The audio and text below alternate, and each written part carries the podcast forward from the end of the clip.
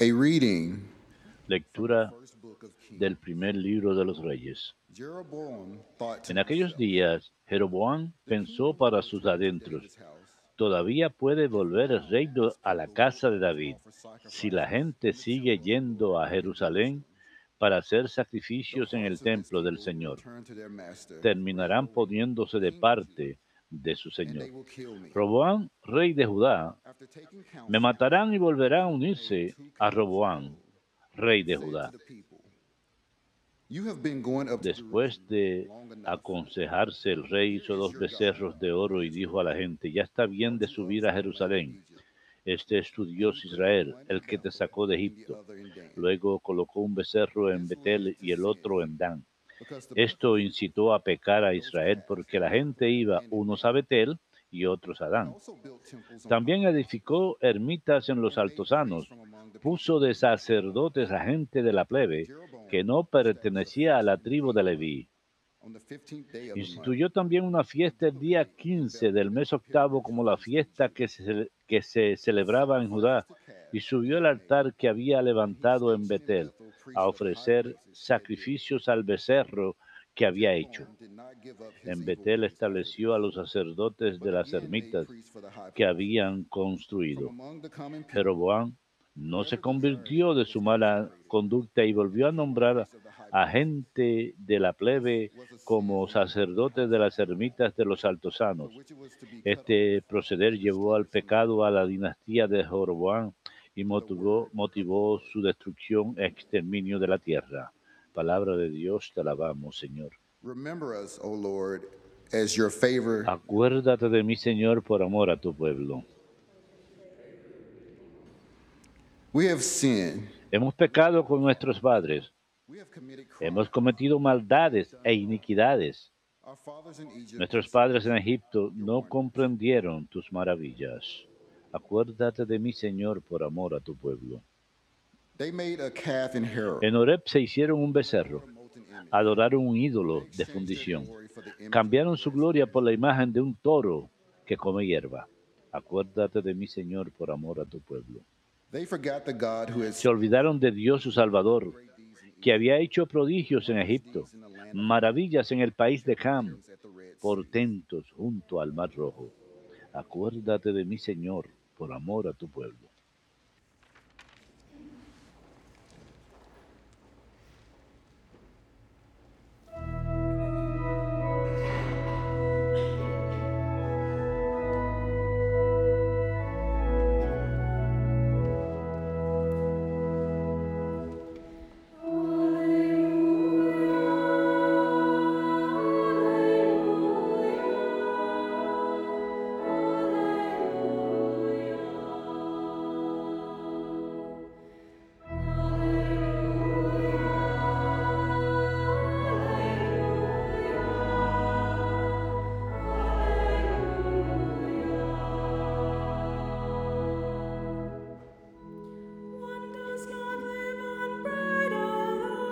No solo de pan vive el hombre, sino también de toda palabra que sale de la boca de Dios.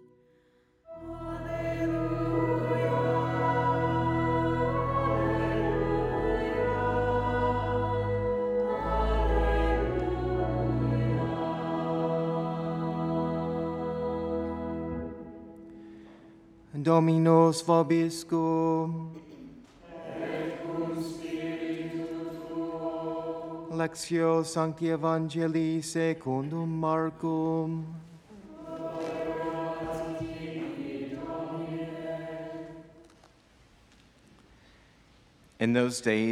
Uno de aquellos días, como había mucha gente y no tenían qué comer, Jesús llamó a sus discípulos y les dijo, me da lástima de esta gente. because they have Llevan ya tres días conmigo y no tienen qué comer.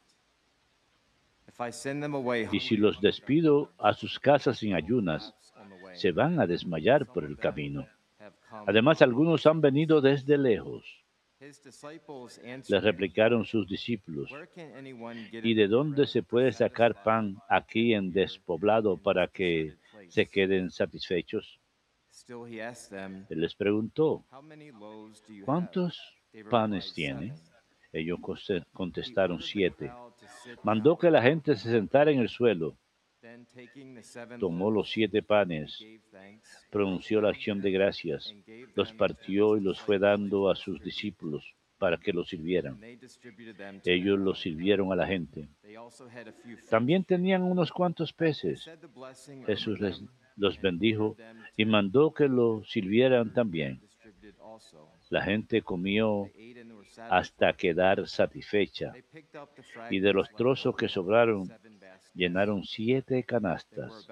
Eran unos 4,000. cuatro mil. Jesús los despidió, luego se embarcó con sus discípulos y se fue a la legión de Dalmatuta.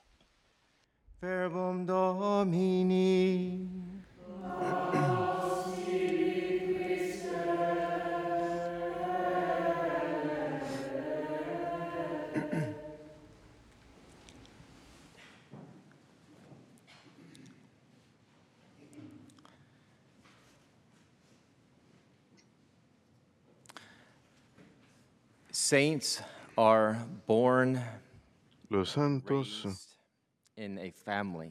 nacen y se crían dentro de una familia. Santa Escolástica y. San Benito, hermano y hermana, nacidos del mismo vientre, en la carne, los mismos padres y probablemente la misma pila bautismal. En su ciudad natal, y al final de sus vidas comparten la misma tumba y ahora comparten el mismo púlpito. Dos reliquias de primera clase de Santa Escolástica y San Benito. Pedimos su intercesión por nosotros. Estos dos santos señalan hacia la importancia de la compañía espiritual. Puede que no sea posible en estos días que cada persona en la iglesia tenga un sacerdote como director espiritual, pero santos como estos, San Benito y Santa Escolástica, nos muestran que la vida cristiana. No debe caminarse sola, que necesitamos guías, necesitamos personas con nosotros para que caminen con nosotros en esta vida espiritual, no solamente para enseñarnos cómo rezar, sino sencillamente para tener conversaciones con ellos. Y puede tratarse de alguien tan sencillo como un mejor amigo, alguien con quien uno comparte la vida, alguien con things uno es abierto y con quien uno puede compartir esas cosas que uno tiene en el corazón que probablemente uno no ha compartido con nadie más. El Santo Padre, el Papa Francisco, dice, a menudo la vida espiritual es un recorrido de acompañamiento espiritual y que esto es necesario para la vida cristiana, el acompañamiento espiritual. Es importante para el crecimiento en la vida de la fe, para crecer en la fe y conocimiento de Dios. Es importante de crecer en confianza y caridad, pero no solamente las virtudes teologales. El acompañamiento espiritual es importante para ello, pero sencillamente ser humano, crecer en las virtudes humanas, prudencia, justicia, temperanza, que nos ayudan a ser más humanos. Y esta es la base sobre la que la vida espiritual está edificada. La vida espiritual está supuesta a estar edificada sobre la humanidad y la vida espiritual transforma a la humanidad. Las virtudes que aprendemos en el acompañamiento espiritual, prudencia, justicia, fortaleza y temperanza, de la mano con todas las demás virtudes, es como edificar la casa de uno sobre un cimiento de roca. Primero hay que poner un cimiento sólido para que la vida espiritual pueda ser edificada. Si no, es como edificar nuestra casa sobre arena. En la, alegría del Evangelio, el Papa Francisco enseña que el arte del acompañamiento que nos enseña a quitarnos las sandalias ante la tierra sagrada de los demás. ¿A qué suena esto? Moisés, cuando se acercó al Señor en la zarza ardiente, se quita las sandalias porque es terreno sagrado. Cada vez que estamos en conversación espiritual, el acompañamiento espiritual con otra persona humana, eso es terreno sagrado. En la confesión, ese terreno También es sagrado ante el penitente y el confesor, pero en cada conversación que involucra la vida espiritual es terreno muy sagrado. Y hemos de tratarlo de esa forma. Creo que no hace falta que se quiten las sandalias o los zapatos cada vez que tienen una conversación espiritual con alguien, pero entienden el mensaje, tratar ese terreno como si fuese muy sagrado. Aquí hay un breve fragmento del oficio de las lecturas para la memoria de hoy, escrito por el Papa San Gregorio Magno acerca de Santa Escolástica y San Benito. Él dice lo siguiente, Escolástica, Escolástica, hermana de San Benito, habiéndose consagrado a Dios desde sus primeros años, estaba acostumbrada a visitar a su hermano una vez al año. Venía, él venía al encuentro de ella en el lugar de la propiedad del monasterio, no muy lejos fuera de las puertas. En una ocasión vino como de costumbre y su santo hermano fue con alguno de sus discípulos. Pasaron el día entero alabando a Dios y hablando de las cosas sacras.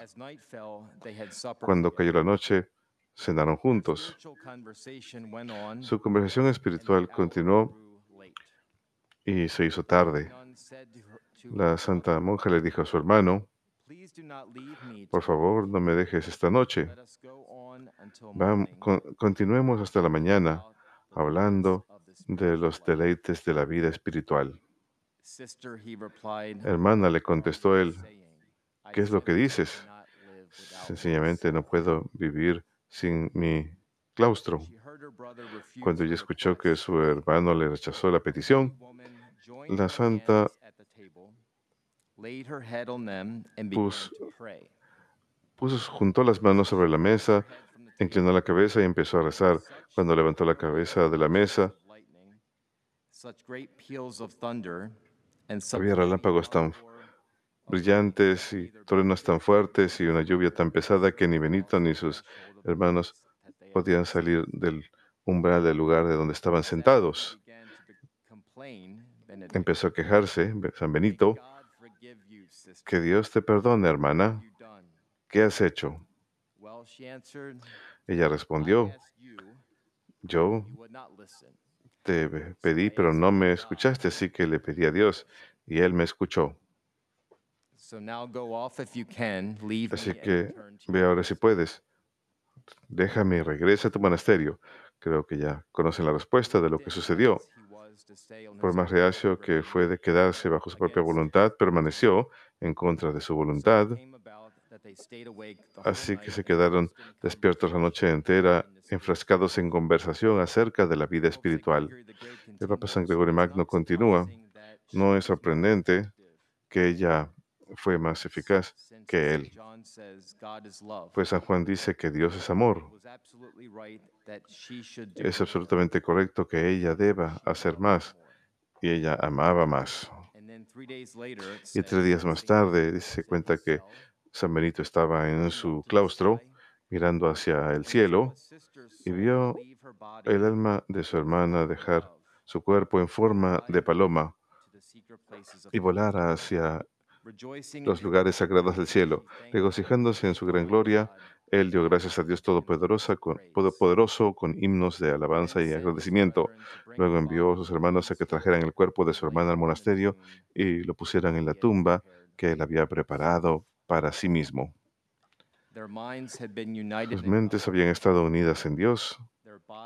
Sus cuerpos habían de compartir una tumba en común.